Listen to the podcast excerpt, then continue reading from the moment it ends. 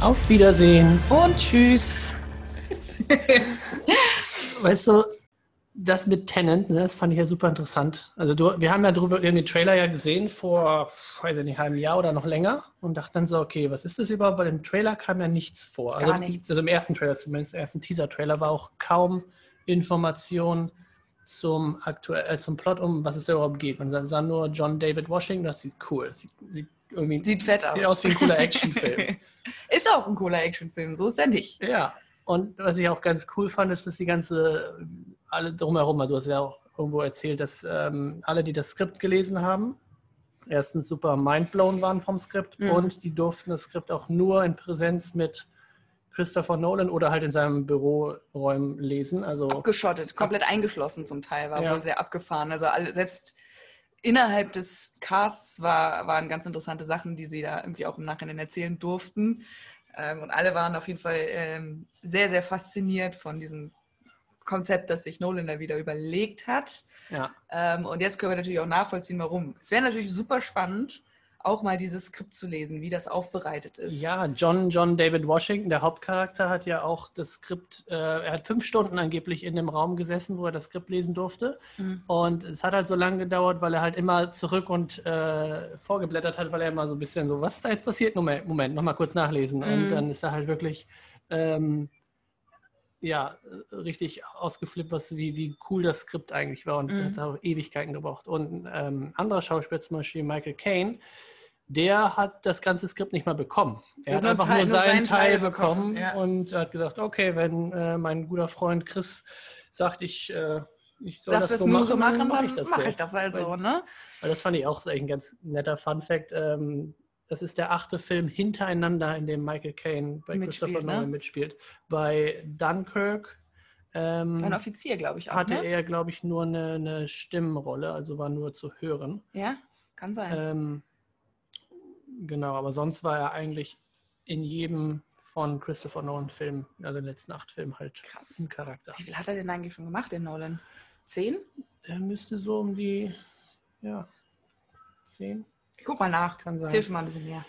Kann sein, genau. Also ähm, auch cool ist tatsächlich, weil das ist ja nicht oft so. 18, 18 Filme. Ja gut, mit Nee, irgendwelchen, Actor, mit irgendwelchen Writer ähm, für 16, Producer für 15, Director für 14. Weil man, bei diesen Director-Dingern sind auch noch ähm, Dokus und so dabei. Also wer, Mhm. er hat ja auch mal irgendwas mitgemacht. Ähm, was ich sagen wollte ist, und zwar hat, ähm, haben ja Studios immer ein Problem damit, Filme zu finanzieren, die kein, kein Franchise sind momentan Mhm. Und die auch auf nichts basieren. Christopher Nolan schreibt ja das Skript selber Mhm. und ähm, das Budget für diesen Film ist über 205 Millionen Dollar.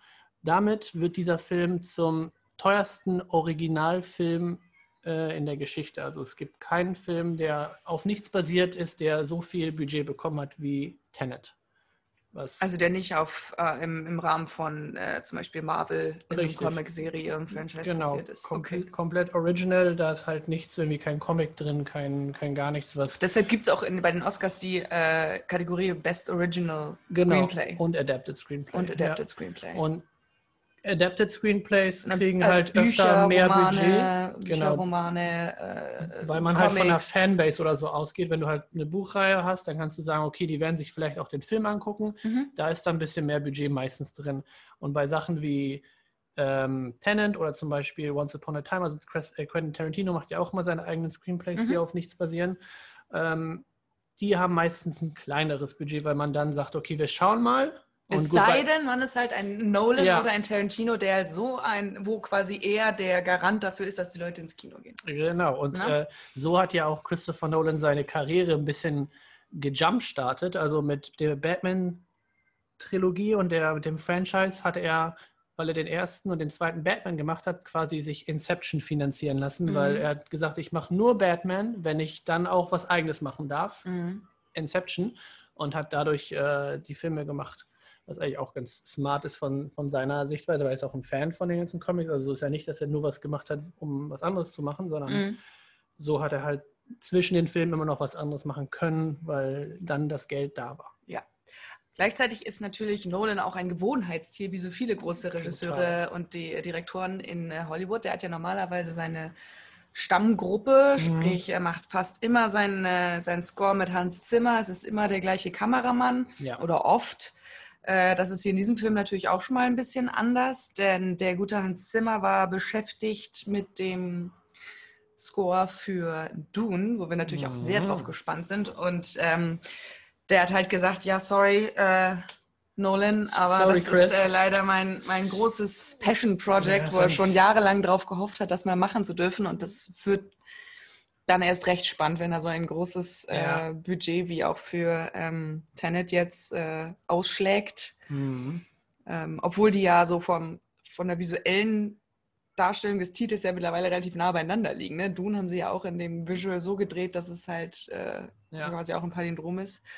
Ähm, sehr, sehr interessant. Also äh, wir sind da auch sehr gespannt drauf, was dabei rumkommt. Hm, Genau, Hans Zimmer hat Nein gesagt, er hat keine Zeit und ähm, ja, hat ihm aber, also Christopher Nolan, nicht dann einfach nur stehen lassen und gesagt, hier geht Ist nicht. ja ein guter Freund der Hans. Genau, Ne? der Hans ist ja ein guter und hat, kennt auch noch andere Leute und hat sich äh, einen Kollegen hier rangeholt, ähm, Ludwig Göransson, der ähm, Ist noch relativ Schwede, neu, ne? ist relativ neu, hat aber ähm, einen Oscar In- gewonnen für Black Panther. Genau. Was ja auch sehr, wer ja auch sehr gelobt worden ist. Also Black Panther Super Soundtrack, Soundtrack. ist sehr, sehr gut Genau, und ich Mhm. kenne ja Ludwig Göranssons äh, Sound-Editing und, und äh, ich glaube, der schreibt sogar ein bisschen mit von Childish Gambino, weil die ja Mhm. auch zusammen viele Partnerschaften gemacht haben mit seinen letzten Ach so, Alben witzig, und. Mhm. alles ja durch, durch sein Produktionshaus geht, was eigentlich ganz cool ist, weil der hat echt einen schönen Stil und einen ähm, interessanten, äh, interessanten Sound auch. Ja, sehr mm, fast experimentell ja auch. Ja. Ne?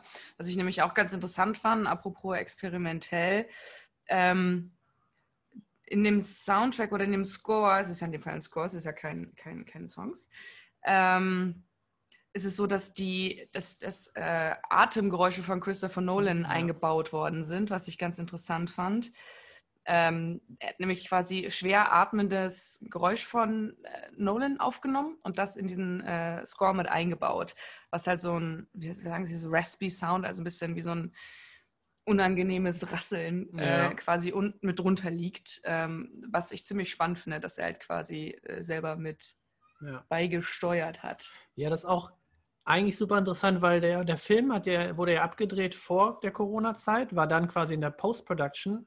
Ähm, der Score hat auch schon vorher angefangen, war aber noch nicht fertig. Und Mhm. als dann die Corona-Pandemie kam. angefangen hat, musste ähm, Ludwig quasi den, den ganzen Score zu Hause fertigstellen und äh, die ganzen Aufnahmen, also viele von den Aufnahmen von den Instrumenten wurden Einzeln in den der Häusern, Isolation in der Isolation aufgenommen. dann aufgenommen und dann, ähm, weil Nolan das eh schon seit Arbeitsaufwand, ne? ja, total, weil das muss dann alles. Äh, die haben aber sowieso alle ihre eigenen Studios zu Hause, von daher war das Mhm. nicht groß das Problem. ja, aber auch die Nolan Logistik, ja auch. anstatt dass halt alles, äh, alle zusammen irgendwie das auch machen, muss es halt trotzdem händisch Richtig, zusammenschmeißen. dann genau. Gerade bei so einem Endeffekt, Score hast du ja eigentlich immer ein fettes Orchester. Gut, bei ihm ist es ein bisschen anders, weil er halt wirklich experimenteller arbeitet. Wahrscheinlich ist da auch ein bisschen Orchesterarbeit drin? Mhm. aber ähm, ja, viel musste halt zu Hause aufgenommen werden und dann rübergeschickt werden. Spannend. Die ganzen Datenmengen durch, sagt ihr das? Ja, gerade das alles auch ähm, unter Verschluss zu halten, weil ne, niemand wusste, was es da geht und was. Äh, was ja, es ist schon schwer unter Kontrolle zu halten, glaube ich, das Ganze, weil im Endeffekt hast du immer Abweichungen auch von den eigenen Studios. Natürlich sind die immer ein bisschen anders auch. Also es ist schon Ja, was anderes, als wenn du es unter einheitlichen Bedingungen aufnimmst. Würde ich jetzt mal vermuten. So Das als, als absoluter Laie. Ne? ja. Genau. Nicht nur da ähm, waren sie sehr fleißig, sie waren ja auch insgesamt äh, sehr spannend dabei, was ähm, die Effekte angeht. Ne? Dieser Film ist natürlich wahnsinnig effektvoll. ja. Sehr, sehr schön fürs Kino. Also hier nochmal äh, grundsätzliche Empfehlung. Fürs Kino ist es wie gemacht. Also am besten je größer, je größer die Leinwand, umso besser. Ob der Film dann selber gefällt, ist was anderes, aber es ist auf jeden Fall, jeden, jeden Fall wert, ins Kino zu gehen, ähm, weil das schon ziemlich cool ist. Ist auch, glaube ich, die große Hoffnung von Warner und von allen Verleihen, dass äh, Tenet jetzt quasi das Kino, die, die End, das Ende der Pandemie quasi in die Kinowelt ein, einbricht und sagt, okay, jetzt kommen alle wieder zurück. Äh, wir haben jetzt hier einen richtigen, richtigen coolen Film. Ja, der Druck ist natürlich groß. Ich meine, du musst über 205 Millionen reinkriegen. Ne? Das, das auch mit, mit ähm, weniger Plätzen, weniger Kinos, die es abspielen. Also jetzt gerade ja auch nur, Europa, nur ne? europaweit und vielleicht sogar ein bisschen Asia, äh, im Asiaraum und ich glaube ausgewählte Kinos in den USA. Mhm. Ähm, ja, aber schlechte Bedingungen. Ist auf jeden Fall nicht so, wie sich das der, der Herr Nolan vorgestellt hat.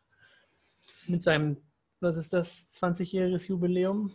Ja, also. Weil 2000 kam Memento, 2010 kam Inception und 2020 kam jetzt Tenant und mhm. ähm, alle drei Filme haben viel gemeinsam, aber gut, das ist halt Nolan, alle seine Filme haben halt Zeit gemeinsam. Ja, ich habe äh, eine süße Review gelesen von einem Kollegen auf Letterbox, der meinte halt, no matter how many times Nolan will make a movie about time, she will not sleep with him. ja. Sie wird es nicht tun. Sie wird's er, nicht er, er wird es immer noch versuchen. Er ist wirklich obsessed mit, mit, mit Zeit. Ähm. man muss auch sagen, wie vielschichtig das Thema ist. Und das fällt halt hier auch wieder auf. Ne? Ich meine, er hat äh, für jeden Film unterschiedliche Ansätze, ja. unterschiedliche Theorien. Ähm, aus der theoretischen Physik sich halt irgendwie genommen. Und ähm, da baut er dann Filme drum. Also ich glaube, der hat einmal irgendwas gelesen, hat komplette Obsession entwickelt und mhm. halt dann sich in die Tiefen vorgearbeitet in unterschiedliche Ansätze und unterschiedliche ähm, Theorien und fängt da jetzt halt an, das alles in Filme zu bauen. Ja, aber er ist auch halt generell ein ne? Mastermind, was das Cineastische angeht. Ich meine, der ist ja sowieso auch ähm, obsessed mit, mit Film, also auf richtig Film, ähm, Film und nicht digital mhm. und auch wenig Effekte, also Special Effects und so weiter. Er hat Tenant zum Beispiel ohne Greenscreen gemacht, mhm. komplett und mit den wenigsten VFX-Effekten überhaupt. Also 280 VFX-Shots ähm, und das ist weniger als die meisten Rom-Coms heutzutage. Was war VFX genau? Das sind halt, wenn du irgendwelche... Digitales Editing. Genau, digitales ja? Editing, wenn du halt irgendwie ähm, allein das Gesicht schon ein bisschen bearbeitest. David Fincher hat sehr viele VFX-Shots, fast mhm. alle seine Shots haben irgendwelche Effekte, um das Ganze kontinuierlich zu halten mhm. einmal und halt um irgendwas dazu zu bringen, um die Welt halt ein bisschen mehr lebendiger zu machen. Also Gegenstände auch in den Hintergrund bauen. Anders gebaut wird, Licht anders, genau. Okay. Genau, den Hintergrund komplett austauschen, den Himmel austauschen und sowas. Dafür dann auch oft Greenscreens ähm, dass man sowas machen kann. Aber Nolan ist ja ein großer Fan von Shoot in Camera mhm. und ähm, ist auch für ihn, also zum Beispiel Dark Knight hatte 650 VFX-Shots. Das ist auch wenig, aber jetzt halt mit unter 300 für Tennen und der ist nicht ähm, der, der, ist ja super actionreich und da passiert auch sehr viel. Also allein das sieht man ja im Trailer auch, dass dieser, dieses ganze Flugzeug in diesen Hangar reinfährt. Mhm. Ähm, andere äh, Leute hätten das komplett digital gemacht, aber das, die haben tatsächlich ja. einen Hangar gehabt und ein Flugzeug da reingeschoben. reingeschoben. Ja, warum auch nicht. Ähm, dazu ganz interessant ist auch noch, also es gibt, das hat man im Trailer auch schon gesehen, also no Spoiler äh, an dieser Stelle. Ähm, es gibt diese Autobahnszene, die sie gedreht haben, wo halt mhm. Autos vorwärts und rückwärts fahren ähm, was schon mal ziemlich abgefahren ist. Das ja. glaube ich auch alles Practical. Und das haben sie nämlich viel, also sie haben dann, äh, es sind immer halt gemischte Sachen zwischen den Szenen, die du von außen siehst und natürlich die in dem Auto gefilmt sind. Mhm. Und ähm, es ist ein ganzes Team von 20 Fahrern gewesen aus Los Angeles, die halt das äh, zusammengestuntet haben, sagen wir es mal so. Mhm. Und ähm, mit dabei war Jim Wilkie, der damals diese Joker-Truck-Szene äh, ja, wo der, gemacht wo hat, der wo der LKW einmal, einmal komplett, komplett, umschlägt. Das war ja auch ein Practical Effekt. Den hat ja, ähm, wie heißt hier, ähm, Michael Bay hat denselben Effekt ja auch dann nachgemacht. Genau, genau. Und das äh, ist aus The Dark Knight, also ja. auch schon mit, mit Nolan gearbeitet in, in dem Kontext und da sind halt dann absolute Profis am Werken. Aber was für eine Millimeterarbeit das auch Wirklich. einfach ist. Und ähm, ja, gerade diese Szenen, wo du denkst, du könntest halt easy sagen, okay, du machst halt ein gleiches Kamerasetting und mhm. schneidest dann einfach die, die Sequenzen übereinander. Ja. Nein, let's do it the complex way und hat, ähm, ja. hat, das, äh, hat das alles practical gemacht. Ja, Nolan ist ja auch kein Fan davon, eine Bio-Net zu haben. Also mhm. solche Leute, die einfach nur äh, Pickup-Shots machen und ein bisschen Establishing-Shots. er möchte überall ähm, hinter der Kamera oder hinter dem Monitor sitzen und alles mit, seinen, mit seinem Mastermind ähm, planen und machen lässt. Da wirklich in, in jedem Bereich irgendwie mit drin. Ja, abgefahren. Und weil du eben ja gesagt hast, dass Nolan auch gerne normalerweise ähm, vorher mit dem Cast auch Filme sichtet, weil ich, äh, Mhm. in seinen Filmen sind viele Referenzen auf, auch zu Klassikern oder zu anderen Filmen, also ist Ja. ein richtiger Film-Nerd. Ja. Ähm, guckt sich vorher dann ganz, ganz oft mit dem Cast ähm, gemeinsam Filme an, was halt in diesem Kontext halt auch nicht gemacht wurde. Also er hat bewusst gesagt, er hält alle raus aus diesem Gedankenkonstrukt, was er da gebaut hat, äh, Mhm. lässt niemanden verstehen, wieso, weshalb, warum und wie das ganze Gesamtbild dann aussehen soll. Ähm, und äh, hat diese, diese Tradition gebrochen. Und das fand ich sehr erstaunlich, dass er halt selber seine eigenen ähm, Mantras, die er halt irgendwie hat und seine eigenen Routinen, die er hat, hat er auch bewusst gebrochen, um halt diesen Film Mhm. so unique äh, wie möglich zu machen. Und ich finde, man merkt auch, dass dieser Film gefühlt ein bisschen anderer Ansatz hat als äh, andere Sachen vorher. Mhm. ja, das stimmt. Das finde ich, finde ich sehr mutig auch von ihm. Es ist natürlich auch immer eine Kunst, sich von gewohnten äh, Mustern zu lösen, um halt etwas Neues zu schaffen. Und Ja. offensichtlich merkt er aber auch langsam, okay, also der muss jetzt halt einen neuen Weg auch für sich finden, Filme zu machen, damit er halt so erfolgreich bleibt, wie er ist, weil irgendwann ist das Thema auch erschöpft. Ne? Ja, eben. Also gerade sein, sein Name ist ja dann sofort etabliert mit, ähm, mit Kino und dann egal, was er da auch macht, ob das jetzt der Erste Weltkrieg ist oder ein Traum ähm, heißt oder so, da wollen die Leute natürlich rein und gucken, was, ist, was, was er heute da wieder was Interessantes gemacht hat, weil er Mhm. immer einen schönen, interessanten und auch kreativen Blickwinkel auf sowas hat. Und äh, da ist Tenet auf jeden Fall nicht anders. Das ist ähm, kein 0815 Action ähm, Heist-Film oder so. Da, da passiert halt anderer Kram. ja, ich finde, in diesem Film merkt man auch, er startet ein bisschen anders als Wobei ich dachte gerade der, der? Anfang, also als andere Filme vielleicht, aber ich dachte, er, hat genauso ne? gestartet wie Dark Knight. Also mit einem, mit einem großen Kavum Ja, gut. in dieser, Mhm. in dieser Opera. Ähm, aber ja, als andere Filme, ja klar, der, der fängt halt immer ein bisschen mit. Er fängt halt direkt, er tritt dir halt einmal direkt ins Gesicht. Ne? Also das ist so, du verstehst am Anfang, musst du dich erstmal wirklich akklimatisieren. Das ist so, es geht halt los, du weißt noch gar nicht, was dich so erwartet, weil viel vorweglesen konnte man nicht, ja, wollte man noch nicht. Und ähm, dann fängt er erstmal so an und du hast ja so eine grobe Idee, worum es ja geht, aber halt auch nicht so richtig. Und dann war das halt irgendwie so ein bisschen, hä? Bis man halt versteht, was da Ja. überhaupt hinterhängt. Und ähm, ja, also, aber da gibt es auch noch so ein paar Sachen, die sich mir nicht so ganz erschließen, ehrlich gesagt. Äh, es gibt auch so ein bisschen immer dieses Zukunftsperson und Gegenwartsperson und da, ich weiß nicht, genau. Also Zeitreise Das, äh, ist auf jeden Fall kein einfaches Thema. nee. Und vor allem, weil es halt wirklich eigentlich nur nach hinten gedacht ist und nicht nach vorne. Das heißt, äh, nach vorne ist eine absolute Blackbox. Ja, Es gibt aber diese Möglichkeit, nicht mal, also dieses Konzept der Zeitreise, die halt stattfindet, ist halt anders, als man das bisher äh, gesehen hat. Wir gucken in, zurück in Ja. die Zukunft, wo du halt eine gewisse Geschwindigkeit auffahren musst, um irgendwo ranzufahren, dass Ja. du halt diese, diese Schwelle übersteigen kannst. Ähm, da hängen übrigens auch noch viele äh, quantenmechanische Themen dran, das sehr, sehr interessant ist. Kann ich gleich noch mal kurz was zu sagen. mhm. Und ähm, ich würde wahnsinnig gerne wissen, weil diese Sachen so komplex sind, ob er sich, ob er jemanden hat, der in diesen Feldern der, der, der theoretischen Physik ähm, bewandert ist, oder ob er sich das alles selbst zusammenliest. Nee, es gab, also ich habe irgendwo einen, einen Fact gelesen, dass er, ähm, der Film ist intent, also der, der soll jetzt nicht wirklich wahrheitsgetreu sein, dass man sagen kann, okay, so kann es wirklich passieren, Mhm. aber er wollte schon die ganze Physik, die dahinter hängt, dass die Sinn macht. Also das, das hat auf jeden Fall ähm, ein Team oder Leute gehabt, die sich das, machen, die das ne? nochmal Ja, ja. drüber, die da drüber geschaut haben und geguckt haben, ob das alles ähm, ja, mit so, denen, so also deshalb, es ist. geht halt darum, dass diese, das sind ja alles Theorien. Genau, weil die droppen da ja auch ein paar Sachen im Film und das muss ja auch schon irgendwie. Ähm, Ja, wenn du irgendwo- jetzt komplette neue Dinge schaffst, dann ist es auch wieder Ja, nicht authentisch zwangsläufig, Ja. sagen wir es mal so. Und ähm, dementsprechend ist es schon, finde ich es halt immer auch wichtig, äh, dass man halt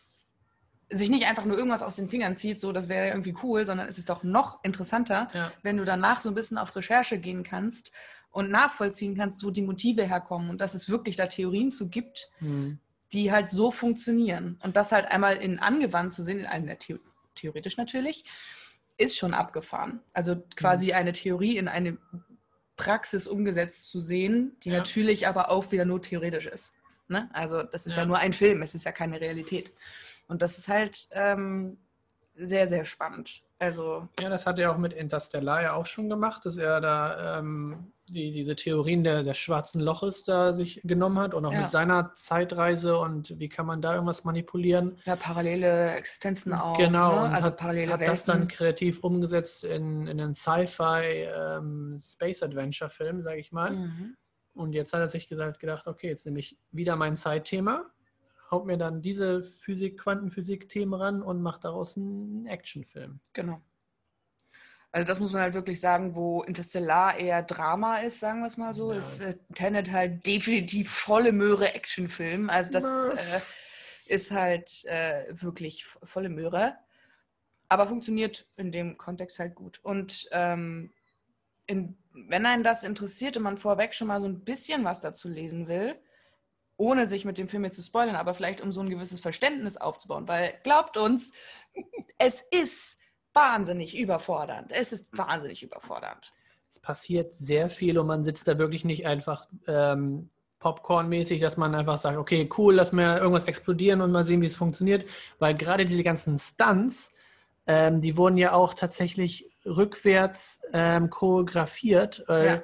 Das ist nicht so, okay, wir machen den Stunt vorwärts und dann lassen wir es rückwärts abspielen. Nee. So funktioniert dieser Film nicht. Und man guckt da so ein bisschen und denkt sich, was passiert hier gerade? Weil Ja, es du geht siehst die Bewegungen sehen, fühlen sich zum Ja. Teil sonderbar, weil halt im Endeffekt zwei Bewegungen aufeinanderstoßen. Ja. Und ähm, wenn man vorweg äh, immer sich nochmal, also das kann man auch schön machen, sich so ein paar Stunt-Trainings vorher anzuschauen, Das ähm, auch- ist das sehr, sehr interessant halt zu sehen, wie die Bewegungsabläufe halt choreografiert werden, weil es halt, Ja, John David Washington hat auch in einem. Interview erzählt, wie das war Äh, sehr anspruchsvoll, ne? anspruchsvoll das ist. Und er ist ja auch schon ein sehr athletischer Mensch, Mhm. aber das ist halt anders als alles, was er jemals gesehen hat, weil normalerweise arbeitest du halt nicht rückwärts in den Stunt rein. Mhm. Und das sieht auch super cool aus bei, von diesen, von diesen ähm, Behind-the-Scenes-Videos, wie die sich, sich hin und her schmeißen. Und es sieht halt Mhm. aus, als wäre es rückwärts abgespielt Ja. worden. Ist es aber nicht. Das tut auch schon so ein bisschen im Kopf weh, wenn man sich Genau. das anguckt. Wo du denkst so, du weißt ganz genau, das ist eigentlich normal vorwärts abgespielt, aber die Bewegungs der Bewegungsapparat sieht aus, Ja. als würde er rückwärts laufen. Total. An manchen Bewegungen siehst du, dass es halt trotzdem choreografiert ist, aber in der Schnelligkeit, in der das dann stattfindet, das siehst du ja gar nicht mehr, Nee, ist, das, ist das schon wahnsinnig abgefahren. Ähm, wenn man da noch ein bisschen was vorlesen möchte, weil, also man kann das auch hinterher tun, aber vielleicht hat ja der ein oder andere Bock, weil das Zeitthema generell spannend ist, ähm, kann man sich mit, mal mit ein paar Persönlichkeiten beschäftigen. Richard Freimann äh, oder Richard Freiman und John Archibald Wheeler, die beiden werden auch namentlich genannt in diesem Mhm. Film, ähm, von äh, Robert Pattinson, der den Neil spielt. Übrigens tolle Rolle. Also ich finde, äh, ich mag ihn ja sehr, den Robert Pattinson. Und ich hoffe, Ja. dass das jetzt endlich die Rolle ist, die alle Leute mal verstehen lässt, dass der halt nicht nur Sparkling Edward aus Twilight ist. Ja, Ähm, Nolan hat Robert Pattinson ja in Good Times gesehen und noch einen anderen Film und hat ihm dann diese Rolle für Tennant angeboten, Ja, genau. nachdem er ihn in, da gesehen hat. Ja, ja, also und äh, das ist zum Beispiel ganz kurz nochmal einzugrätschen, ganz interessant äh, bei dem Meeting. Also Christopher Nolan macht, glaube ich, auch viele, nicht so Castings in dem Ja. Sinne, sondern eher auch private Treffen, weil er, glaube ich, wahrscheinlich schon eine Vision er hat, wer eine das Vision spielen und soll. sucht halt jemanden schon aus. Und, und trifft sich dann halt oft mit denen und tauscht sich halt auch aus, äh, was wahrscheinlich auch gerade diese Qualität seiner Filme ausmacht, weil alle ein gemeinsames Verständnis auch davon haben, wie seine Vorstellung und seine Vision ist. Mhm. Und ähm, die haben drei Stunden zusammengesessen, also Pattinson und Nolan, äh, bei diesem ersten Treffen. Und ähm, Pattinson war danach so ausgelaugt, er hatte massiv, war massiv unterzuckert, weil er so viel geredet hat und so aufgeregt war und sich so stark konzentrieren musste, dass er äh, Nolan zwischendurch gefragt hat, dann nach diesen drei Stunden, ob er ein Stückchen Schokolade haben kann. Und ähm, dann hat ein bisschen Zucker. Ja, weil er komplett unterzuckert war. Und äh, da hat er dann, ähm, hat Nolan das Gespräch dann abgebrochen, sofort, weil er gemerkt hat, dass das zu draining war, zu, äh, Ja. äh, Das zu ist fordernd. ein kleiner Mindfuck, das stimmt Ähm, und äh, daraufhin hatte Pattinson gedacht, er hätte die ähm, Optionen auf diesen Film halt verscherzt, aber im Endeffekt war das wahrscheinlich genau Ja. die Hingabe, die Nolan auch sehen wollte. Ja. Ähm, diese Dedication, die du brauchst für so ein Projekt, weil du halt auch lange, lange, lange stillhalten musst. Das hat ja auch ein paar Jahre gedauert, diesen Film zu Mhm. entwickeln. Ähm, und äh, im Endeffekt äh, hat es ja für ihn gut funktioniert. Und, Ja. äh, Ähnliche Story war bei, bei Elisabeth Debicki, weil er mhm. hat ihr ähm, die Rolle angeboten, aber sie meinte, sie möchte gerne ähm, Audition machen, Mhm. damit sie auch denkt, okay, ich habe die Rolle verdient, Verdient, und mhm. ähm, er kriegt die Vision, die er haben möchte Mhm. mit, mit dieser Audition, was auch ganz interessant ist, weil er hat, er hat ja schon natürlich seine Vision und sagt, okay, es passt bei dir, es passt bei dir, hat er ja seine Charaktere. Ich glaube, er hat auch einen sehr differenzierten Blick auf die Schauspieler und Ja. ihre Leistungen, weil das sind ja alles Schauspieler, die du auch schon mal gesehen hast Genau. und auch in interessanten und komplexen Rollen gesehen hast. Ne? Das ist jetzt nicht so, also Robert Pattinson haben nicht alle mitbekommen, aber der hat natürlich auch noch andere Sachen gemacht. ja. Neben Twilight, das war nun leider das, äh, das, das kommerziell erfolgreichste Projekt, das man ja, auch nicht das hat ihn vergessen. halt äh, auf die, auf die ähm, Schrottliste gebracht. gesetzt. Ja, aber es hat ihn auch auf die Schrottliste gesetzt. Bei uns, sage ich mal, aber ich denke mal, oder nicht bei, bei wahrscheinlich vielen Produktionen auch, aber ähm, gerade so, so Menschen wie Nolan, die gucken ja auf Schauspieler anders als Ja, ähm, natürlich. nur das deshalb- eine Projekt, und, was sie mal und, irgendwann äh, Genau, gemacht Pattinson haben. hat danach halt mehrere Projekte gemacht, wo er halt, es sind eher Indie-Produktionen gewesen. Äh, zum Beispiel mit den Safety-Brüdern halt, für die Good Time gemacht hat, wo er auch mit einem der Safety-Brüder äh, in, Ja. In der Hauptrolle war. Und ähm, das ist schon äh, nochmal eine Schauspiel eine ganz andere Nummer gewesen. Muss ich noch schauen, der ist, glaube ich, auf Prime gerade. Ja, wird dir, glaube ich, nicht so gefallen, ehrlich gesagt. Okay, dann schaue ich ihn nicht. Aber nee, also äh, um seine Meinung äh, von, dem, von der schauspielerischen Vielfältigkeit eines Menschen mal ähm, zu lösen, ist ich das ganz meine, mir interessant. hat ähm, hier, wie heißt der, der, der neueste Uncut Safety? Gem. Uncut Gems hat mir super gefallen, von daher, Dann könnte dir der eventuell aber auch gefallen. wenn der ähnlich ist. Mal gucken. Ja, Good Time. Ist auf Prime gerade, hast du Ja. recht. Ja, oder Netflix. Ich glaube, Prime. ist mein Prime. Ja. Habe ich nämlich neulich auch gesehen. Der lief damals in der Sneak. Da warst du nicht dabei. Da war Mhm. Robin mit dabei. Mhm, Im Hanse oben. Da war ich nicht dabei. Genau. Ähm, Richard Fryman und John Archibald Wheeler, das sind äh, beides Größen ähm, dieser Quantenphysik, Quantenmechanik, Quantentheorie. Ähm, da kann man ein bisschen was lesen, auch super interessante Charaktere, denn zum Beispiel der Archibald Wheeler oder John Archibald Wheeler hat auch ähm, Begriffe geprägt, die wir heute ganz normal kennen, nämlich zum Beispiel schwarze Löcher oder Wurmlöcher. Also er hat in der Forschung und ähm, Definition oder quasi ersten, ersten Ansätze dieser, Mhm. dieser Bereiche mitgewirkt, was schon mal sehr interessant ist. Hat auch wie viele ähm, Physiker damals an der Wasserstoffbombe mitgearbeitet, an dem Manhattan-Projekt und ähm, natürlich auch, äh, natürlich auch in der Quanten-Gemoterodynamik, Therodynamik, ähm, was es sind wahnsinnig, wahnsinnig komplexe Begriffe, die halt, äh, aber diese äh, Form der Wissenschaft sollte halt die äh, allgemeine Relativitätstheorie ergänzen, konnte dann aber halt nicht bestätigt werden. Aber Alles äh, alles sehr, sehr theoretisch, natürlich. In einem gewissen Rahmen kannst du die Sachen natürlich auch prüfen, Mhm. aber ähm, halt nur im sehr, sehr kleinen Maß. Ne? Du kannst es ja nicht, äh, ja. Ich kenne das nur aus Big Bang Theory, das, äh, wie Sheldon da äh, äh, arbeitet und dass es auch alles Theorien sind und die jahrelang versuchen, irgendwas zu prüfen und du halt keine Ahnung Ganz was- genau. was die Aber deshalb halt auch machen. wahnsinnig interessant, weil es halt der Theorie ist und irgendwann gibt es halt Möglichkeiten, gewisse Bereiche zu testen und Ja. zu validieren und zu prüfen, was super spannend ist. Und eine Theorie muss ja auch erstmal sämtliche Faktoren, die die Wissenschaft schon mitgibt, quasi Ja. möglich machen, sagen wir es mal so. Erstmal musst du etwas aufstellen, was alle Faktoren, die theoretisch stattfinden können, mit abdeckt. Und das ist Mhm. schon sehr, sehr interessant. Da gehört schon sehr viel äh, Kopfarbeit mit dazu. Und äh, deshalb eigentlich super, super interessante Charaktere. Und äh, Wheeler war sogar, ist einer der letzten äh, Menschen, der ist, glaube ich, 2008 gestorben, der den äh, guten Einstein noch persönlich kannte und auch mit vielen, vielen weiteren ähm, äh, Nobelpreisträgern zusammengearbeitet hat. Also ganz, ganz spannender Typ. Mhm. Und äh, wenn einen grundsätzlich diese Thematik interessiert, kann man bei ihm, glaube ich, ganz gut anfangen. Und ähnlich äh, auch bei Richard Fryman, weil der wohl auch ein sehr, sehr charismatischer äh, Zeitgenosse war. Der ist ja auch vor ein paar Jahren gestorben, aber ähm, da gibt es wohl auch Lesungen von ihm, die legendär waren, weil es ein Mhm. unfassbar charismatischer Typ war und auch einer, der gesagt hat, diese ganzen Theorien müssen halt auch irgendwie simpel begreifbar sein und hat sich halt auch immer bemüht, äh, komplexe, sehr, sehr komplexe Theorien für in Anführungsstrichen Laien oder Mhm. Anfänger ähm, begreifbar zu machen, was ich sehr, sehr interessant finde. Das ist wahrscheinlich auch das, das Härteste, was du machen kannst. Gerade diese ganzen komplexen Theorien kannst du wahrscheinlich klar mit äh, anderen Doktoranden, Physikern besprechen, aber erklär das mal jemandem an einem, an einem ähm, Dinnertisch. Ja. So, dass man es versteht. dass es halt nachvollziehbar ist. Ne? Genau. Und das davon lebt natürlich auch, äh, leben die Filme von Nolan auch, dass es halt Ja. nicht bis ins letzte Detail zu verstehen ist, nicht mit Laienwissen. Deshalb ist es, glaube ich, ganz interessant, wenn man da ein bisschen reinliest, weil das die ganze Tragweite des Ganzen noch verständlicher wird. Du musst nicht Quantentheoretiker sein, um das komplett zu verstehen. Dafür ist es halt immer noch ein Film. Ne? Mhm. Und es gibt da bestimmt auch genug Lücken drin, die halt nicht äh, logisch sind, aber halt Ja. der Story dienen. Und ähm, ja, da gibt es sehr, sehr, sehr, sehr, sehr spannende Sachen. Und ich würde fast jedem empfehlen, ähm, der ins Kino gehen will, sich vorher einmal das ähm, Sator-Quadrat anzugucken.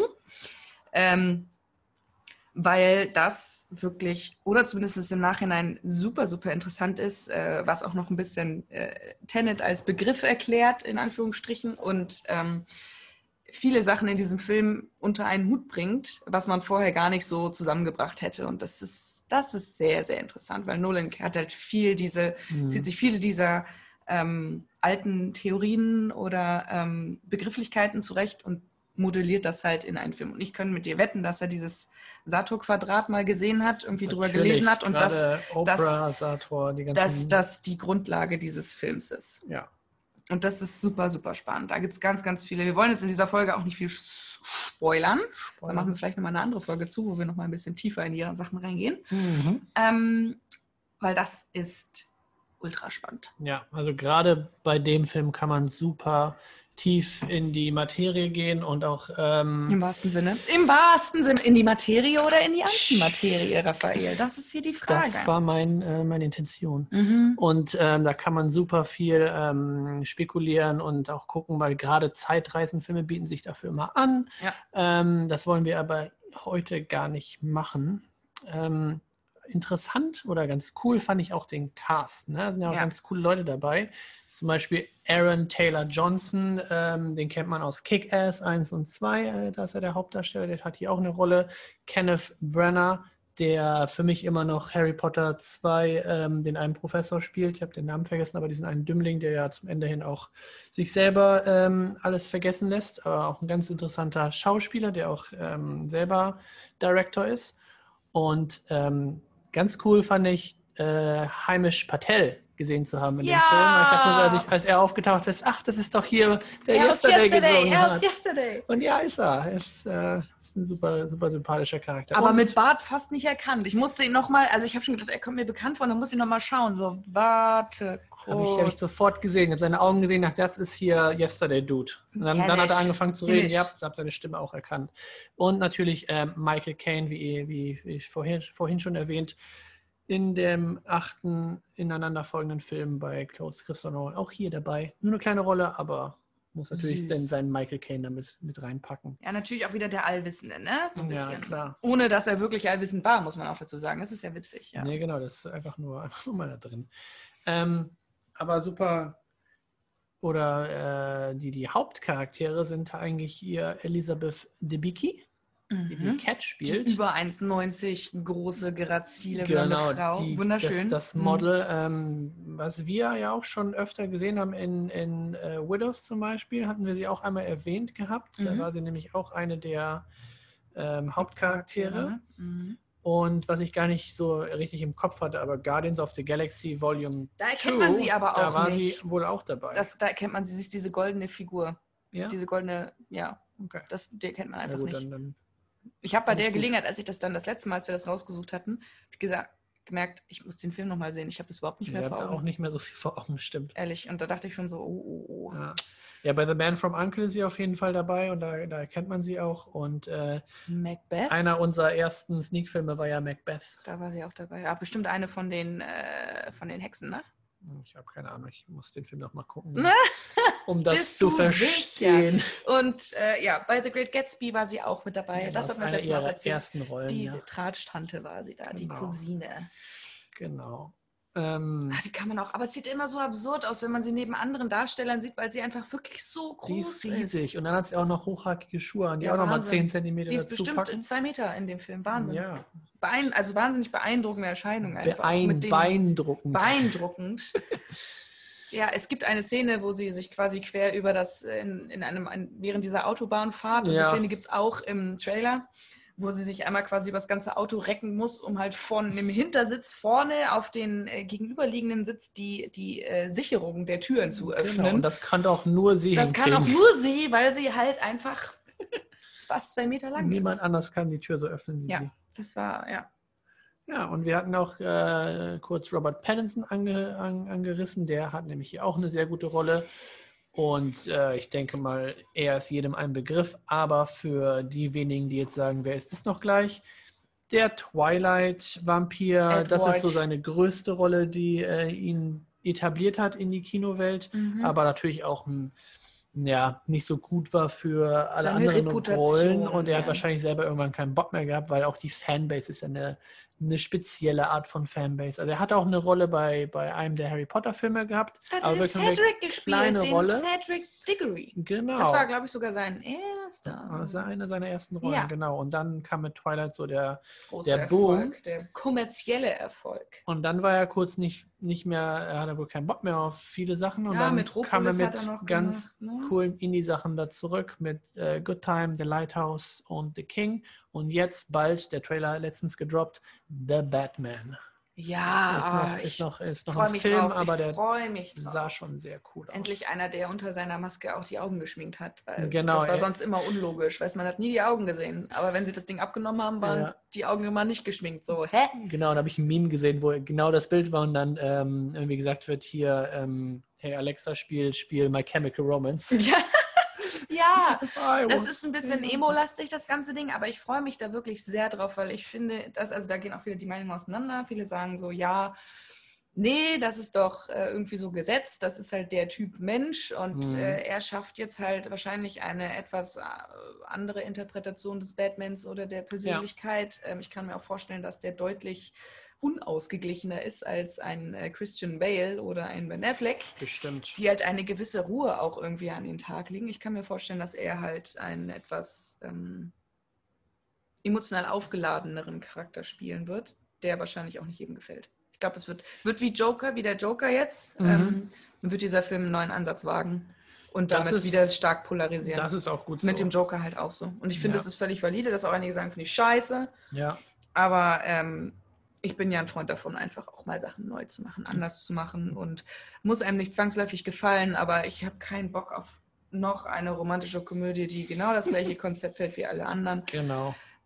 Kann man machen, aber ich finde es schön, wenn halt ein bisschen Abwechslung in anderen Bereichen dabei ist. Und da gehört der Batman auch dazu. Ja, und Robert Pattinson, ähm, viele haben wahrscheinlich auch gedacht, okay, er passt da gar nicht in die Rolle, weil wir haben halt in dem, in dem Gedankenkonstrukt sofort so einen so einen, ähm, Christian Bale da drin. Ja, der halt Oder ein ultra Val Kilmer oder hat so. auch, ne? Alle Ja. aufgepumpt bis zum geht nicht mehr. Ja, genau. Krasse, krasse Ben Trainings ja gemacht auch, und er ja äh, gar nicht. Und er gar meinte halt, nee, ich mach Nö. das anders. Ja. Und das ist interessant, weil ähm, auch für, für die Twilight-Rolle zum Beispiel hat er über 3000 ähm, andere Kandidaten Ausgestochen. aufgestochen für diese Rolle. Und einer seiner ersten Filme war in Vanity Fair. Mhm. Ähm, Und wurde rausgeschnitten. da wurde er aber leider rausgeschnitten. Und weil aber der, das hat ihm niemand gesagt, und dann war er irgendwann auf der Premiere und dann fand das der, äh, war der Director Director. hat sich so schuldig gefühlt. ja, dass er ihm dann eine Audition für den Harry Potter-Film ähm, besorgt hat und den hat er dann auch bekommen. Oh, ist das gemein. Aber er hat auch nur eine kleine Rolle gehabt. ja, natürlich, sonst würde man die auch kurz- nicht rausschneiden. Einmal so kurz äh, da gewesen und dann dachten die, ah, passt Oh. irgendwie nicht. Und er war halt bei der Premiere und dann ist halt so, hey, was machst du eigentlich jetzt hier? Ach ja, stimmt, ja, wir haben ja gar nicht Bescheid mm. gesagt, dass du gar nicht mehr in diesem Film bist. Ah. Naja, wird er trotzdem bezahlt oder wie das funktioniert, aber naja. Ja, ja, das werden sie ja tun. Die sind ja da und haben Arbeitsaufwand, so ist ja Eben, nicht. Und genau. Das ist das Aber Produktionsstudio selber Trotzdem, schuld, wenn sie das trotzdem raus... schade, wenn du halt auf deine IMDb-Seite, dann kannst du es halt, halt, ne? Wird er da gelistet für? Weiß ich nicht. Also Oh, wahrscheinlich so in Klammern so, mit Cut oder so. Äh, ausgeschnitten. Oh, dramatisch. Naja, auf jeden Fall, ähm, ich glaube, viel, viel. äh, Und The Lighthouse dürfen wir auch nicht vergessen. Da war Ja. er auch dabei. Ja, da war er dabei. eine Grandiose Rolle neben Willem Da hat man erst so richtig gesehen, was er kann. Ja, wirklich, ey. Also wirklich, also das ist vor allem, also ich, der, Krass, krasses kann es nicht in Worte fassen. Also William Dafoe kennt man natürlich die Höchstleistung an schauspielerischer äh, Flexibilität. Ja, wäre bestimmt auch ein geiler Joker. Willem Dafoe. Ja, aber er war ja schon, Er ist jetzt zu alt. Für, er war ja auch schon, aber er war der Goblet. Goblet, ja. Der, der, ja, bei Naja, nicht. Joker, aber Spider-Man. Er Ja, hat das ist schon eine ähnliche, ähnliche Ja, Tendenz, ja, das ja. stimmt schon. Ich habe ihn Ähm, neulich wieder gesehen in Aquaman. Stimmt, da spielt er ja auch mit. Glatt äh, geleckt wie sonst nicht. So sieht man ihn so selten. Und hat, normalerweise ist er immer verstrubbelt und al sehr alt. Und da Ja, ist er genau. fast so ein bisschen glatt gebügelt mit zurückgegelten Haaren. Das ist ein bisschen weird. Ja. Aber ich habe das Gefühl, Aquaman ist auch so eine Hollywood-Produktion gewesen, um allen Eltern, die Lust haben, mal einen einigermaßen kinderverträglichen Film zu machen. So, Nicole Kidman hatte das ja auch gesagt damals, dass sie den Mm. Film nur gemacht hat, dass ihre Kinder Das- mal einen, einen Film genießen können. Endlich mal was hat, was ihr den Kindern zeigen kann. Ja, so nicht- Destroyer musst du deinen Kindern vielleicht nicht unbedingt zeigen. Nee, die sind da abgefuckt Oder das irgendwie. Killing of a Sacred Deer kannst du den Kindern auch nicht kannst du zeigen. nicht zeigen. Ja, das geht alles nicht. Ja, aber nee, Aquaman ist ja trotzdem mit äh, Jason Momoa ein ganz, ganz cooler Charakter, weil der Comic-Buch-Charakter sieht halt immer super Panne aus. Und Ja. äh, er hat ihn cool gemacht. Ja, sagen wir, Also- Maskulinität geht halt auch nicht. Also klassisch definierte Maskulinität, Wirklich, sagen ey, wir mal so. steht da oben ohne in einem, in einem Wasser mit einem Guinness-Bier in der Hand und was willst du mehr bei einem, bei einem Aquaman? Ja, obwohl das auch fast mittlerweile überholt ist. Und deshalb freue ich mich aber auch so auf The Batman, weil der wird sich ein bisschen entfernen von diesem klassischen, ich bin super aufgepumpt in meinem Privatleben und ich bin super aufgepumpt als Superheld. Und Passt aber auch total in, äh, in, in Tenet und auch in diese Welt, weil Christopher Nolan, sein Batman war ja auch sehr realitätsgetreu und ganz anders als halt die, die vorigen Batmans Ja, und jetzt auch die der auch danach. schon aufgepumpt war. Ja klar, das der- ist halt Christian Bale, der war Ja. halt durchtrainiert. Er war nicht aufgepumpt, aber er war gut durchtrainiert. Ja. Ähm, Das und war aber auch schon, der hat ordentlich, der musste ordentlich, äh, musste seinen Körperfettgehalt, glaube ich, deutlich reduzieren. vor allem, wenn er halt bei anderen Rollen dann einmal komplett nach oben geht und dann wieder nach unten. Bei The Machinist war, glaube ich, auch zwischen Batman Begins und Dark Knight oder so. Da hat er ja auch bestimmt 30 Kilo abgenommen Ja, gefühlt mit oh sein, Gott, bei seiner Körpergröße. ja, ja. Ähm, das ist ja auch nicht mehr gesund, was er da, da den ganzen Tag macht. ja, aber wenn jetzt äh, Robert Pattinson in, in The Batman halt diese Ambivalenz Mhm. gut darstellen kann zwischen Privatperson und Superheld, weil im Endeffekt wird er ja nur zum Superheld, auch durch seine, Ja, äh, klar durch die Kampftechniken alles, aber auch in erster Linie durch sein Equipment. richtig. Das ist halt. Das ist halt, und das ist wieder dieses, jeder, jeder kann Superheld sein, wenn die Attitüde es mitmacht. und wenn du Billionär bist, äh, Und wenn Million- du Milliardär Bi- bist. Milliardär bist ähm, dann finde ich das schon wieder ganz charmant. Ja, so war es ja auch früher mit ähm, dem George Clooney Batman oder dem Val Kilmer Batman. Die waren ja auch nicht durchtrainiert. Ja. Also die sahen Back halt. to the Roots eigentlich. Genau, Back to the Roots. Die sahen halt gut aus und hatten halt auch, äh, äh, waren athletisch, aber die waren halt nicht so, wie wir das jetzt kennen, so ein The Rock oder ein Christian Bale. Ja, ähm, oder so ein Henry Cavill, Ding. den man, also fadenscheiniger wird es nicht mehr, ne? Ja, der ist, der, der, der ist auch wirklich ein Superman. Aber man erkennt ihn nicht, dank Aber- seiner Brille. Dank seiner Brille kann, weißt du nicht, wer das ist. Ah, best Tarnung ever. Nobody will ever know. Das ist so bescheuert, Mann. Oh Gott. Vor allem der ist so groß, als würde das. Also, naja, gut. Aber ich finde die, die Szene immer auch am geilsten mit, ähm, was bedeutet dieses S? Ja, wo ich herkomme, ist das Zeichen für Hoffnung. Ja, hier ist es ein S. Wie wär's mit Superman? Und denkst auch schon so, nein, wenn du das im realen Leben sagen würdest, würdest du dich so Schrott lachen, Ja. weil es so scheiße ist. Superman. Superman. Superman, äh, apropos John David Washington, was ich auch. Ähm, Superman, apropos John Depp. da- Wow, was für eine Brücke. Mhm. Mhm. Was ich interessant fand, John David äh, mag zum Beispiel gar nicht, weil das, sein Name ist John David, sein Vorname. Mhm. David ist nicht sein Mittelname. Ähm, und er mag es dann auch scheinbar nicht, nur John genannt zu werden. Also er wird John David genannt. John David ist sein Name. So Cool. steht er in, seinem, in seiner Geburtsurkunde und so weiter. Und äh, irgendwo in einem, in einem ähm, IMDb-Fact stand halt drin, dass er es nicht mag, nur John genannt zu werden, weil es ist, er will gerne so genannt werden, wie ihn seine Eltern genannt haben. Und seine Eltern sind Denzel und Pauletta Washington. Washington. Washington. Genau. Ja, Woher kennen wir den denn? Aus Black Landsman. aus Black Clansman oder aus der Serie Ballers. Äh, da spielt er nämlich auch einen Footballer, Mhm. äh, Football-Spieler. und das ist auch da, wo er eigentlich herkommt, weil er ist ein ähm, sehr guter Football-Player und American hat Football, ne? American Football, Ja. genau, und hat ähm, sogar in Hamburg auch hier Football gespielt und hier gelebt. Also ist quasi ein, ein Stand Staatsmann. Also er weiß, er know, he knows. Er könnte überall hier gewesen sein, wo wir auch sind. Genau, also da, das, das sind seine Roots. Er äh, hatte ein Football Scholarship ähm, im Morehouse College 2006 und kam dann irgendwann auch nach Deutschland für und hat hier in der, in der Liga gespielt. Ähm, und ist dann, aber er, nicht nur dann, aber er hat auch schon vorher ein bisschen geschauspielt. Zum Beispiel bei Malcolm X war er einer der, der Kinder. Hatten wir auch in Ähm, einer vorherigen Folge schon, hatten wir äh, auch schon mal erwähnt. Ne? Genau. Und hat dann erstmal sein Ding gemacht und ist dann aber doch wieder zurück zur Schauspielerei gekommen und war zum Beispiel auch bei The Old Man and the Gun Den hatten wir nämlich auch in der Sneak gesehen, Ja. aber nur eine kleine Nebenrolle. Mhm. Ähm, ja, aber er ist noch relativ frisch, was das Schauspieler Aber dann gleich schon volle Möhre nach oben stellen jetzt. Ne? Genau, jetzt mit Black Clansman und Tennant ähm, ging es dann richtig ab bei ihm. Cooler Typ. Ja, Also ich finde, er hat so eine Gelassenheit. irgendwie. Also er wirkt immer wahnsinnig gelassen. Ja, und das, ich finde- eine Ruhe, das ist großartig. Also so wirkt er zumindest. ich finde, du siehst halt diese, diese, diese Ruhe und diese Actionreichigkeit von seinem Vater, siehst du halt sofort ihm an Mhm. und er, er, er strahlt das halt auch aus. Ja, hat den gleichen Charisma. Also einen ähnlichen, nicht den Ja. gleichen, aber einen ähnlichen Charisma. Weil Ja. äh, Denzel Washington müssen wir nicht erzählen. Äh, von Fences bis Equalizer kann er halt auch alles abbilden. Ne? Richtig, genau. Und jetzt, Von haben, ganz soft bis ganz gnadenlos ähm, geht das alles. und jetzt haben wir wieder eine junge Version davon, Ein Träumchen. quasi. Und äh, muss man auch dazu sagen, ähm, in dem Film, er hat keinen Namen. Er ist immer nur the Mhm. Protagonist. Das ist ganz interessant. Er ist der Protagonist, ja. Zwischendurch ist er a Protagonist und dann ist er wieder the Protagonist. Ja. Wordings is important. Genau, er hat für uns keinen Namen in dem Film. Ja, und das haben wir jetzt schon ein paar Mal erwähnt, aber auch nochmal der Vollständigkeit halber. Christopher Nolan hat das Ganze hier geschrieben Und, und directed. directed. Und Christopher Nolan ist natürlich ein äh, Name, ist der, der bekannt ist, denn er hat Filme gemacht wie Dunkirk, Interstellar, Inception. Inception, immer noch, ich glaube ich, finde sein, sein bestes. Obwohl ähm, The Prestige ist, glaube ich, einer meiner Lieblingsfilme von ihm, Hm. aber Inception ist halt Budget oder also Ist halt cineastisch ne? halt einfach einer der besten Filme. Aber ich glaube, Prestige ist tatsächlich mein Lieblingsfilm von Nolan. Hm. Und dann natürlich die Dark Knight-Trilogie ähm, mit dem fabelhaften Joker und auch der einzige ähm, Schauspieler, der unter ihm gearbeitet hat, der auch einen Oscar gewonnen hat. Nee, ach so doch, ja, richtig. Ja, ja, ja.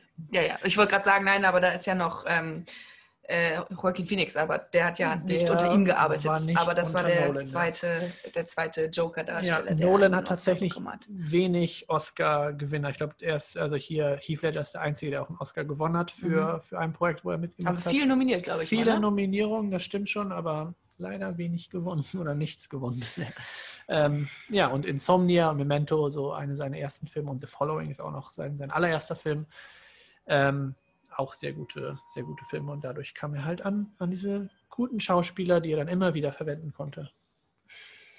Was er so gerne gemacht, mit Michael Caine zum Beispiel. Und ähm, Ich weiß gar nicht, was mein Lieblingsfilm von ihm ist. Das, wie viele? Ich habe fast alle von ihm gesehen, außer The Following, sein. Dunkirk hat dir nicht so gut gefallen. Ne? Dunkirk hat mir nicht so gut, aber den wollte ich nochmal schauen, weil das, das, das mit der Zeit da war auch ein bisschen verwirrend und ich habe es nicht ganz gecheckt mit diesen drei Time Es, Zeit. aber auch, er, er macht das halt absichtlich, glaube ich, dass die Leute danach drüber nachdenken, den Film Ja. nochmal gucken wollen, damit du halt mehr greifen kannst, weil es ist im, in dem Moment immer überfordernd. Inception musstest du ja auch erst mal, das, da konntest du einigermaßen folgen, aber du Mhm. musstest halt trotzdem dich erst darauf einstellen, was da gerade passiert ist. So. Genau, und Dunkirk ist einer von diesen Filmen, die auch relativ ruhig sind. Also der, da passiert halt auch ein bisschen Action, aber der, ist, Aber so der laut auch, spielt ne? halt schon mit der, mit der Zeit und mit diesen ruhigen Momenten dazwischen und mit dieser, mit dieser Uhr, diesen Soundtrack von dieser Uhr. Das Ich fand ihn sehr, sehr gut. Also handwerklich fand ich ihn wahnsinnig gut. Und das ist halt so wirklich Show-off von Spannungsaufbau Mhm. durch Musik, durch, durch Cinematografie. Ich fand das schon sehr beeindruckend. Ja, handwerklich, keine Frage. Also das, das ist Hammer. Aber das ist hier bei Tenet auch so. Ja, Entweder du bist halt blown away bei dieser ganzen Konzeption dahinter und bei Mhm. dem ganzen, bei dem Score, der wirklich fett ist. Also es ist wirklich, wirklich fett. Sucht euch auf jeden Fall ein Kino, wo richtig geil. Wo du richtig Wumms hast. Und am besten die 70 mm ähm, mitmachen kann, weil der wird auch in 70 mm ausgestrahlt, was halt super Widescreen bedeutet. Also der ist dann halt einfach riesig. Äh, Mhm. diese Leinwand muss es aber auch hergeben und das Kino muss es abspielen können. Und ich glaube, in Hamburg Oder ist es Savoy, nur ne? das Savoy-Kino, soweit ich das noch in Erinnerung habe. Ja, ich weiß gar nicht, ob das jetzt ein Muss ist, den auf Film zu sehen, aber es ist halt als Es Filmliebhaber ist ist es schon cool, auf geil. Film zu sehen. Äh, ich finde es auch immer charmant. Ich weiß nicht, ob es rauseditiert wird, aber manchmal sieht man halt, ähm, Ja, sieht man halt so kleine ähm, Flecken halt auch auf genau, der, diese- auf diese dem, Burn- Burn-Dinger. Genau, und, und das finde ich immer ganz cool. Ich weiß nicht, ob es rauseditiert wird, wenn sie das digital ich glaube zeigen. schon. Obwohl, Kann mir vorstellen, dass Ja, das nicht, ist. Ich glaube nicht. Ja, bei ihm vielleicht sogar nicht. Ja. Aber das finde ich ganz charmant. Aber das ist auch, ich finde, das ist kein Muss. Also auf jeden Fall, ich würde sagen, das kannst du auch gut in einem Cinemax gucken. Ja, weil also die natürlich fette, fette Anlagen Klar, haben. Ne? gerade bei diesem Dolby Atmos äh, Ge- Gedöns mit diesem Soundtrack, den, den Also immer Kino 1 am besten. immer Lukas das da gemacht hat, da, ja, ja, da bist du auf jeden Fall in deinen Sitz reingebast. Ja, ja, das ist schon. Zwischendurch saßen wir dann sogar, ähm, hatte ich das Gefühl zum Abschluss, dann kam noch mal so eine Frequenz dazu, die halt wirklich, wo Ja. du es an den, an den Sesseln gespürt hast, dass da so Wahrscheinlich richtig. das Atmen von Nolan. Ja, keine Ahnung, kann What? sein, dass die das so ein bisschen er untergelegt haben, dass das halt äh, runter, so richtig unterschwellig. Ja, warum nicht? Ich, ich hätte es fast noch ein bisschen lauter gerne gehört. Man, ja, es war schon sehr die laut. Dialoge waren mir auch zu, äh, zu laut. abgemischt. Die Dialoge waren jetzt zu laut. Achso, ja, wenn sie lauter gewesen hätte man mehr verstanden vielleicht. Ja, das wäre blöd. Das wäre blöd. Naja, gut. Also wie gesagt, wir haben uns schon entschieden, wir werden die nochmal gucken müssen. Ja, ja, den müssen wir auf jeden Fall nochmal gucken und dann mit einer ähm, mit der Anlage vom Astor Kino. Ja. Ich, weil du, vielleicht du hast ja mit- davon geschwärmt, wie gut die da Vielleicht ist. mit Untertiteln, weil Ja, es ist halt auch so ein Ding, ne? Nolan ähm, hat das ja bei Dunkirk und bei Dark Knight auch gemacht, dass er dann Charaktere hat, die irgendwas vor der, vom Gesicht haben.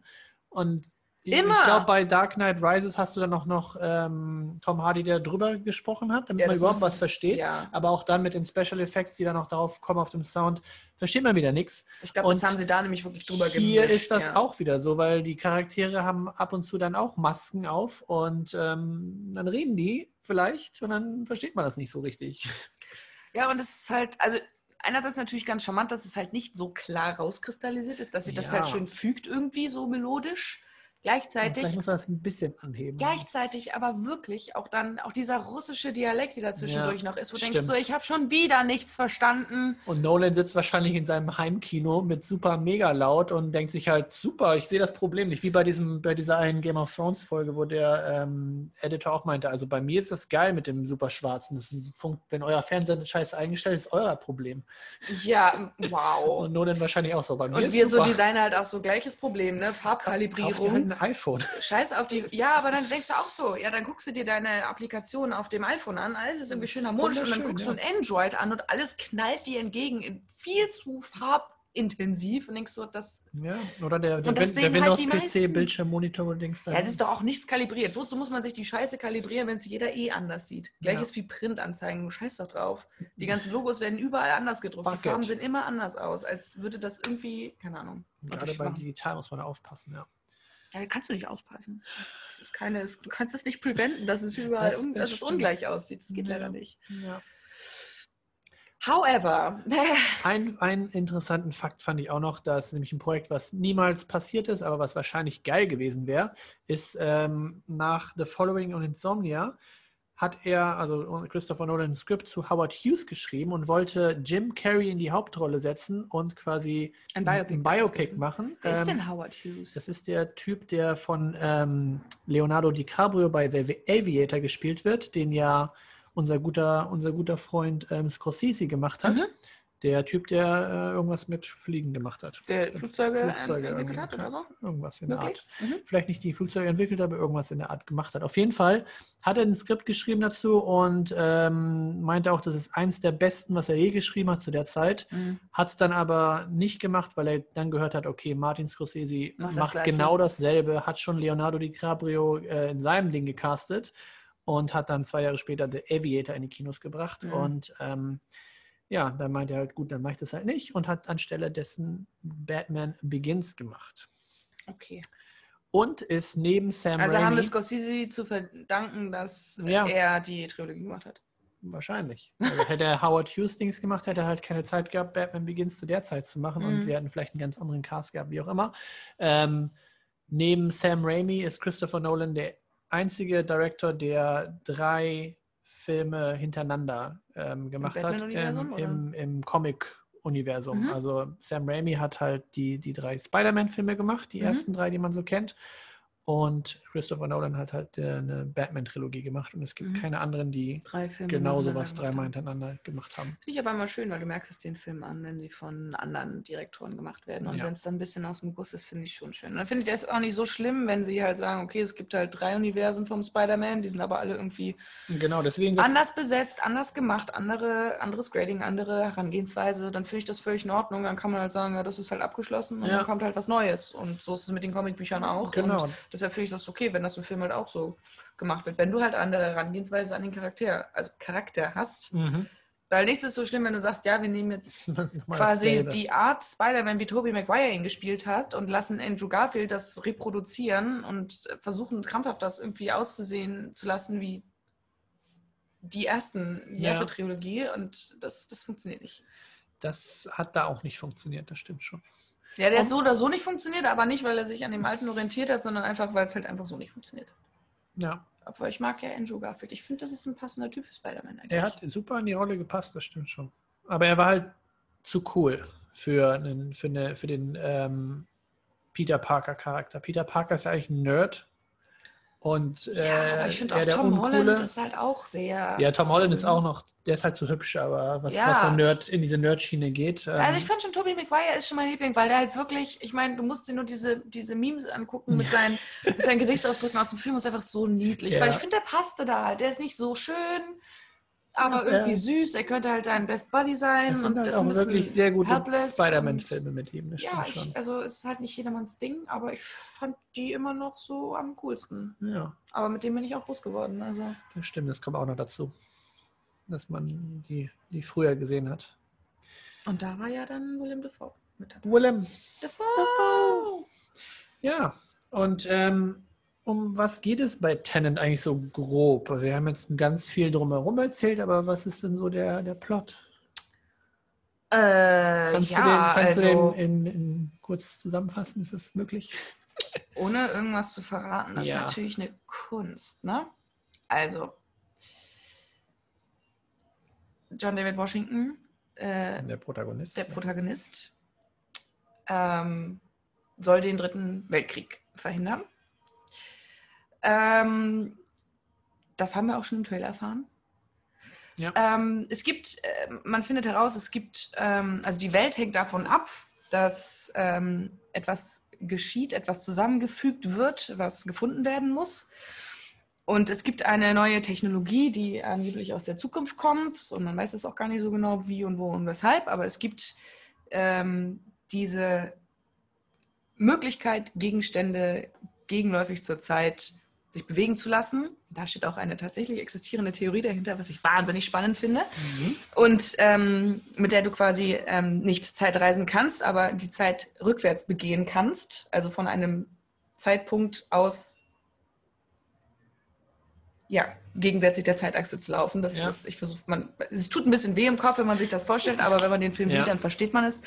Und das kannst du als, können sie als Mittel nutzen oder nutzen sie als Mittel, ähm, um diesen Weltkrieg, der droht, äh, zu verhindern. Mhm. John David Washington ist in diesem Fall der Hauptcharakter, der Protagonist oder ein Protagonist. Das äh, ist auch ein schönes Wortspiel, was noch durchkommt dann irgendwann, was das zu Ja. bedeuten hat. Wollen wir gar nicht so doll verraten. Vielleicht machen wir das dann einfach in drei Wochen nochmal und Genau. äh, können dann nochmal uns äh, ein bisschen intensiver darüber austauschen. Ja, wir brauchen auf jeden Fall noch ähm, sehr viel mehr Zeit, was die Research angeht. Genau, und das ähm, ist auf jeden Fall ein, ein großes actiongeladenes Ding mit viel Verwirrung, viel Theorie, viel, viel Action, viel Wumms, viel abgefahrenen äh, Kameraaufnahmen. Natürlich Ja. sind also viele Stunts rückwärts zum Teil, rückwärts, vorwärts, rückwärts, vorwärts ähm, aufgenommen. Natürlich aber auch viel rückspielende Szenen, also natürlich einfach normale Boote, die fahren, Wasser, das da ranklatscht, was natürlich dann einfach nur rückwärts Das abgespielt sieht wird. einfach nur cool aus. Sieht einfach nur cool aus, aber die Mischung macht's. Und im Endeffekt begleiten wir diesen Hauptcharakter, wie er versucht, großes, großes Übel mit Hilfe dieser Technologie zu verhindern. Mhm. Und das Ganze ab jetzt im Kino. Genau. Denn äh, mit, dem, mit dem ganzen Corona-Kram, es sollte eigentlich schon im Juni, Juli irgendwie äh, Mhm. released werden, aber Christopher Nolan war erfolgreich. Er hat die Pandemie gelöst und hat Na? die Kinos wieder eröffnet. ja. Nicht. Aber wir können trotzdem in die Kinos mit Abstand reingehen. Das äh, ist ja jetzt möglich. Genau. Und Tenant ist tatsächlich einer der wenigen Filme, Der der in neuen Filme, Kinos der jetzt auch, in ne? allen Kinos läuft, weil ähm, es gibt nicht viel Neues, aber Tenant ist dabei und ab jetzt in eurem Lichtspielhaus der Wahl. Genau. Und noch eine andere gute Nachricht. Unsere Sneak ist wieder da. Richtig, ab nächster Woche geht es wieder in die Sneak. Ah, genau, wir haben jetzt äh, diesen Montag quasi ein bisschen betrogen. Ja, es war schon. Da gab es auch schon einen Film, den wir aber gar nicht weiter besprechen, weil es war, glaube ich, eh nie so namenhaft wie Tenet. Mhm. Aber ab nächster Woche hoffen wir, dass wir doch nochmal Wieder unseren regulären Schedule. dann ein, noch anbringen. mal ein paar nette Filme haben, die vielleicht auch ein bisschen größer sind. Die, meine Theorie oder meine Hoffnung ist ja, dass jetzt alle großen Filme, die demnächst ins Kino kommen, jetzt bei uns in die Sneak kommen, um dem Ganzen ein bisschen Popularität zu verleihen. Ich habe ein bisschen Sorge, dass nur kleine Indie-Filme kommen, aber weil halt nicht so viel. weil ja. halt nicht so viel kommt. Aber wir werden sehen. Wir sind gespannt. Wir lassen euch auf dem äh, Laufenden halten, halten euch auf dem Laufenden. Daumen Kino.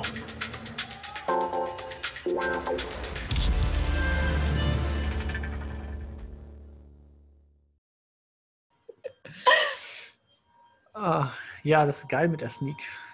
Voll gut, dass die jetzt wieder ist so. Müssen wir jetzt stoppen oder? Weiß nicht, ich fange mal kalt an und dann kommt es Willkommen und dann geht's weiter. Also Von daher können wir das mal machen. Ja, ich weiß auch nicht. Also auf jeden Fall ist es bald wieder da. Ja, Und wir freuen uns.